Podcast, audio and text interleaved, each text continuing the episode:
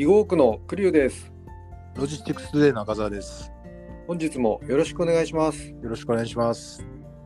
えー先ほど、えー挙げられた記事ですが、えーネクスコ中日本中継物流隊列走行向け、えー拠点開発に着手とあります。はい。えーこれはどういった、えーふうに捉えればよろしいでしょうか？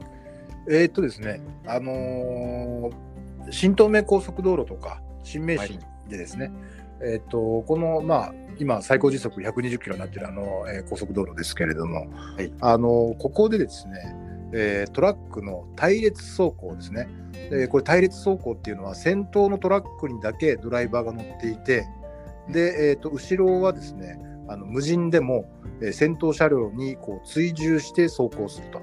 まあ隊列を組んで走行すると、えーこういうあの、えー、と将来ビジョンを描いていてこれがですね実は2022年以降に2022年度以降に、えーはい。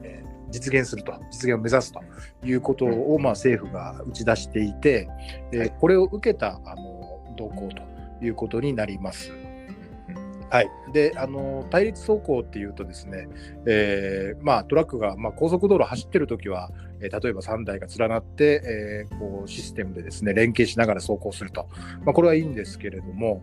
えーあのずっと走り続けるだけじゃ意味がないのでね、うん。あのこれどっかの拠点でですね、えー荷下ろしとか荷積みとかしなきゃいけないわけで。はい。でこれを、まあ、あの仕分けしたりしてとかっていう拠点がどうしても必要になってくるわけですよね。うん、そうですね。ええ、であのこの対立走行っていうのは基本的に高速道路上でしか行われませんのであの高速道路の、まあ、えーに沿ったところ、まあ、サービスエリアだとかですね、うんえーそういったところでですねあの拠点を設けてそこで、まあ、あの対立走行を、まあ、ばらしたりあるいは組んだりとか、えーはいいうことが、まあ、必要になるということですね。うんで今回のええ、あの今回の動きっていうのは、まあ、あのそのための、えー拠点を、まあ、どこに置くかという、まあ、調査に着手しましたということなんです。はいはい。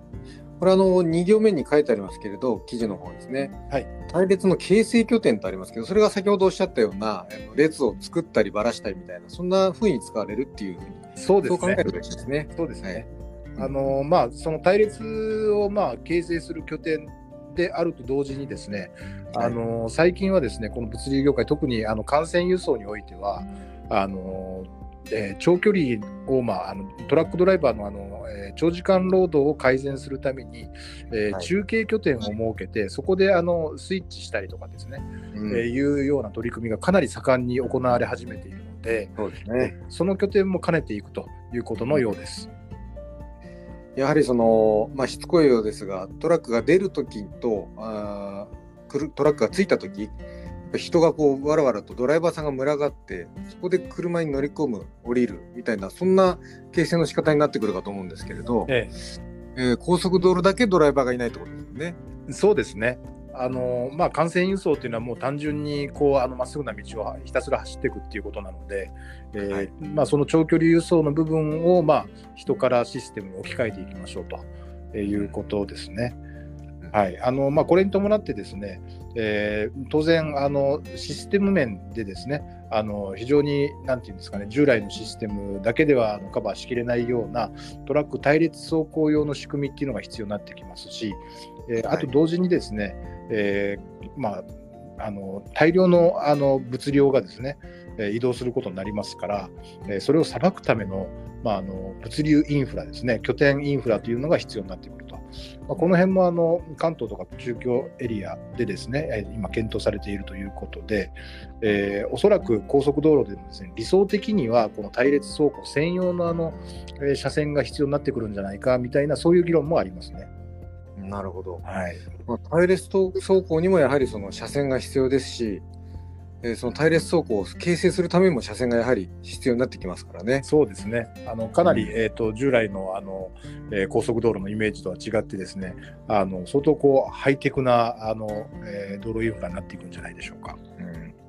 ここのところなんか毎日のようにこの隊列走行だとか、まあ、この中継物流について、えー議論されているような気がいたしますね。そうですね。あのそういう意味ではですね、えー、と政府があのこの、えー、と後続車両を無人の状態で隊列走行するっていう、この取り組みの商用化のタイミングをですね、うん、2022年以降っていうことで、はい、えー、打ち出してるんですけれども、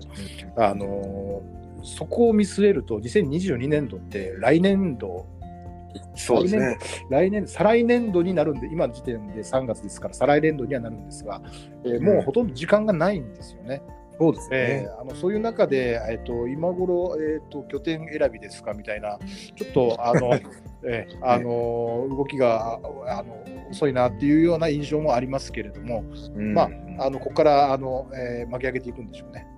なるほど。じゃあもう待ったなしでもう動き出したということで、あの今後期待ができますね。そうですね。はい。はい。え本日もありがとうございます。ありがとうございました。